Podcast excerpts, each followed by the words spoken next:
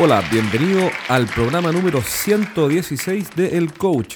Soy Jorge Zamora y te doy nuevamente la bienvenida para que comencemos un programa interesante.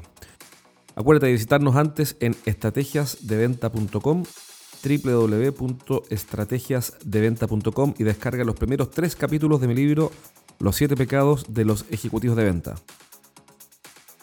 Hoy voy a responder una pregunta que nos envió un, ejecutivo de una empresa en la que dice que su jefe le exige cinco visitas diarias y él encuentra que es mucho. ¿Es mucho o es poco? ¿Qué opinas tú? La respuesta es no es ni mucho ni poco. Depende de qué, en qué tipo de negocio está este vendedor. ¿A qué me refiero con eso? Le pregunté en un correo, para, entender bien la pregunta, qué tipo de venta realiza. Y resulta que lo que hacen es asesorar a los clientes en compras em, de equipos y materiales para la construcción. Y le pregunté, ¿qué tanta asesoría esperan estos clientes de tu parte? Y me dijo que sí, que efectivamente la mayoría espera una buena asesoría de parte del vendedor. Por ende, esperan una relación, una relación valiosa de alto involucramiento y mm, de alta configuración para las nuevas ventas o las nuevas compras, mirados del cliente. Entonces, ¿cuántos clientes debería visitar? Cuando le hago esta pregunta es para despejar en qué mundo estamos, en el sentido de esclarecer si que estamos en el mundo de la eficiencia o en el mundo de la efectividad. ¿A qué me refiero con eso? Aquí hay clientes que no esperan una asesoría y no la valoran. Por ejemplo, cuando uno va al supermercado, no es que uno esté esperando que alguien se acerque y te haga una asesoría en comprar la lista de cosas. Uno tan solo las compra. Y es tan así que, de hecho, mucha gente, incluido yo, preferimos eh, no ir al supermercado y, feliz de comprar eh, a través de una página web y que lleguen las cosas del supermercado. Bueno, en mi caso eso no pasa porque vivo en el campo tan lejos del mundo y tan, aislado que no llegarían. Pero cuando vivía en la ciudad, eh, sí lo hacía. Entonces, eh, tenemos clientes que en este caso no están en ese mundo, sino que están en el mundo de la efectividad, donde lo que esperan eh, es que el vendedor asuma un rol asesor y lo ayude. Porque lo que está comprando es importante para él, es valioso que es difícil de sustituir, es decir, es importante para el cliente. Y ahí viene la pregunta, ok, entonces, dado esto, ¿cuántos debería visitar? ¿5, 6 o 7? ¿O 3? ¿O 1? Entonces, ¿cómo se responde esa pregunta? Se responde primero entendiendo en que, que estamos en las grandes ventas configuradas, consultivas, y que por ende el cliente espera una relación de alto valor y una relación asesora de nuestra parte. Y segundo, se responde con otra pregunta que es, ¿cuál es el nivel de actividad necesario para conseguir dos cosas? Cubrir a los mejores clientes y segundo, mantener ese nivel de relación que los clientes esperan. ¿Por qué? Porque si yo me pongo como vendedor de estos equipos y productos para la construcción a correr por la ciudad y a visitar cientos de clientes, sí, lo que voy a tener son muchísimos clientes. Pero hay una trampa.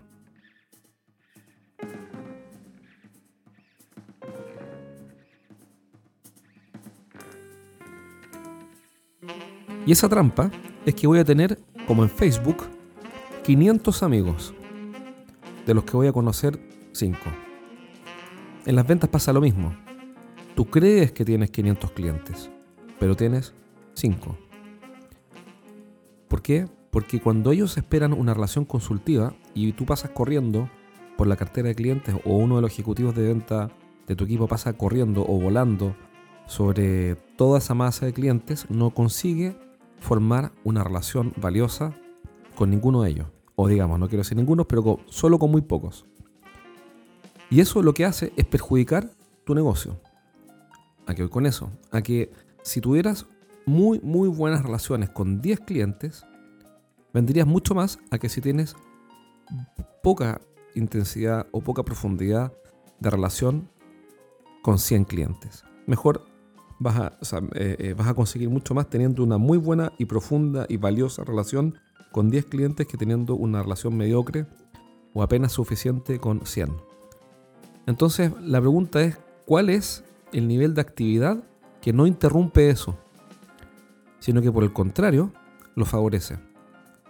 Y eso necesita el ajuste fino y el feedback cercano y la mirada estratégica del gerente de ventas. Si eso son tres visitas diarias, son tres. Si eso es una visita diaria, es una. Si es una visita semanal, es una visita semanal. Eso va a depender del tipo de venta en el cual estemos. Puede, entonces, no hay que, no, hay que enamorarse del número. No hay que decir, no, un vendedor que no visita 20 clientes semanales no sirve. No, no, no, no. En este tipo de negocios de alto valor y de alto involucramiento, donde el cliente espera una asesoría, em, la actividad no es la clave del desempeño, sino que la efectividad, el análisis estratégico, el, pensar, el planificar, el definir, el analizar, porque lo que está en juego no son mil dólares, sino que son 100 mil, 200 mil o 500 mil dólares o un millón, me da lo mismo. Entonces, no es cuánto corro para ganar plata, sino que es cómo pienso, cómo analizo y cómo actúo para convertir la mayor cantidad de esas oportunidades de negocio que tengo en negocios reales. Es decir, mi métrica no es la eficiencia, que es la, que es, la métrica que sirve cuando vendes productos de bajo valor y, y, donde el cliente no espera relación y ahí tienes que tener miles de clientes. No es la eficiencia, sino que es la efectividad. No es cuánto corro, sino que cuál es la mirada estratégica y cuáles son los éxitos intermedios que obtengo.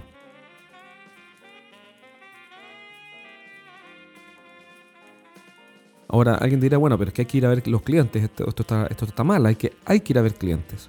Por supuesto, hay que ir a verlos. Pero no partamos de la base de que hay, que hay que ir a ver muchos, o hay que ir a ver cinco, o hay que ir a ver diez. El, el talento y la experiencia del gerente de ventas te va a decir cuál es el nivel de actividad necesario para mantener un equilibrio por el cual no pases el punto de inflexión, es decir, el punto después del cual más actividad no solamente no reditúa venta, sino que peor, más actividad baja venta. Por ejemplo, nosotros en la consultora nos pasa lo mismo.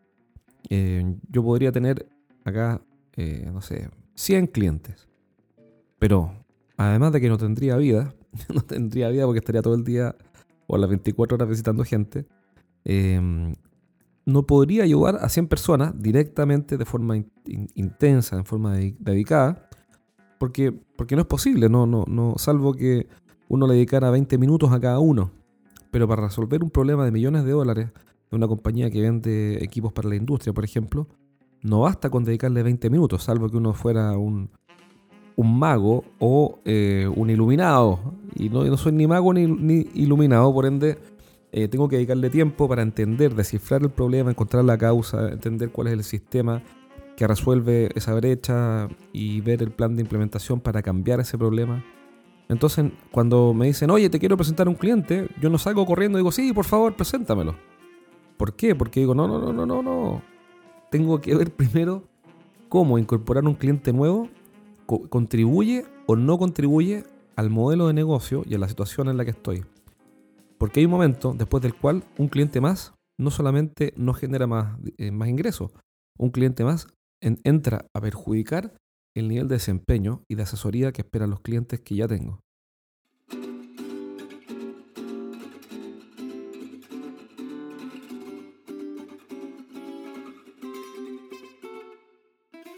Pero ¿Qué hacemos con las empresas que nos contactan o con los clientes que llegan por referidos, etcétera? ¿Les cerramos la puerta en la cara? No. Lo lógico, y es lo que intentamos hacer siempre, en la mayoría de los casos con éxito, es atenderlos de forma diferente. Es decir, para los clientes que no podemos asesorar o que no podemos ayudar, los ayudamos de una forma que, en que no perdamos la relación pero que tampoco perdamos el foco de lo esencial que estamos haciendo. Algunos ejemplos. Primero, buscar un partner. Te cuento cómo lo hago yo. Hay proyectos que no puedo tomar, pero que son empresas interesantes, con desafíos que son interesantes. Entonces, sencillamente, trabajo con un partner en el cual eh, puedo confiar porque ya lo entrené en los servicios que damos, en la mayoría de ellos, no en todos, pero en la mayoría. Y entonces él puede hacer el trabajo también como yo en otra parte. Y abordamos juntos el proyecto y yo me involucro un 10% y mi partner se involucra un 90%. Y obviamente no puedo hacer todo el negocio, sino que lo compartimos, obviamente. Otra forma es generar ayudas o productos o servicios de menor intensidad. Entonces, por ejemplo, nos contactó una empresa de tecnología que quería hacer un lanzamiento de un servicio X para resolver un problema en las empresas y, mm, no pudimos ayudarlo. Y le dijimos, ¿sabes qué? Mira, no podemos tomar el proyecto ahora porque era algo muy específico que no, no podía delegar, pero te propongo dos cosas. Primero, partir en 90 días más y segundo, estudiar el material que te vamos a enviar gratis. Y tercero, te vamos a ofrecer cursos online para que puedas resolver los problemas que tienes. En gran medida vas a poder resolverlos solo si aprendes cuatro o cinco cosas que tienes que hacer. Entonces, ¿qué es lo que quiero mostrarte con eso? Que no se trata de entonces no venderle a los clientes que compran montos más pequeños y que no esperan una relación consultiva. No, se trata de atenderlos de forma diferenciada. Es decir, de distribuir el esfuerzo y el foco de manera diferenciada para los clientes que quieren mayor asesoría y que son más importantes y para los clientes que son demandantes de menos asesoría y que contribuyen menos al negocio o por lo menos en este minuto no son los de mayor valor.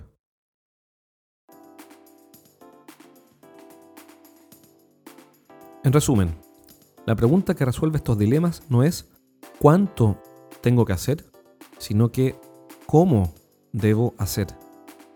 Fíjate que la primera pregunta, ¿cuánto debo hacer? solo me permite reflexionar sobre el nivel de actividad. En cambio, la segunda pregunta, ¿cómo debo hacer o, cuál es la mejor manera de hacerlo?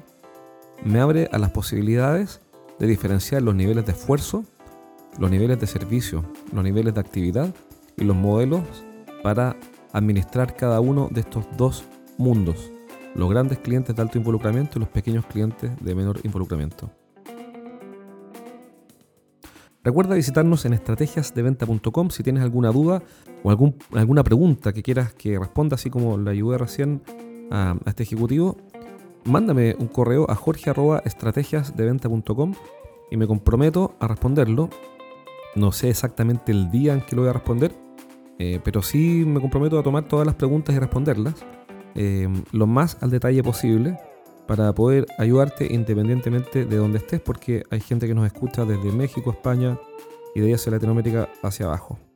Así que mándame tus preguntas a jorge.estrategiasdeventa.com, visítanos en estrategiasdeventa.com y descarga los primeros tres capítulos. Por supuesto que si quieres comprar el libro no hay ningún problema, lo haces a través de PayPal eh, lo despachamos a toda Latinoamérica y el mundo de la hispana, así que si estás en alguna parte escuchando esto quieres comprarlo, no hay problema. El correo es lento, se demora tres semanas, pero de que llega, llega. Y tienes la garantía de que si después de leer el libro no aprendiste nada nuevo, me mandas un correo em, y yo te devuelvo la plata, a través de PayPal, por supuesto. Un abrazo, nos vemos pronto, mándame tus preguntas, cuídate.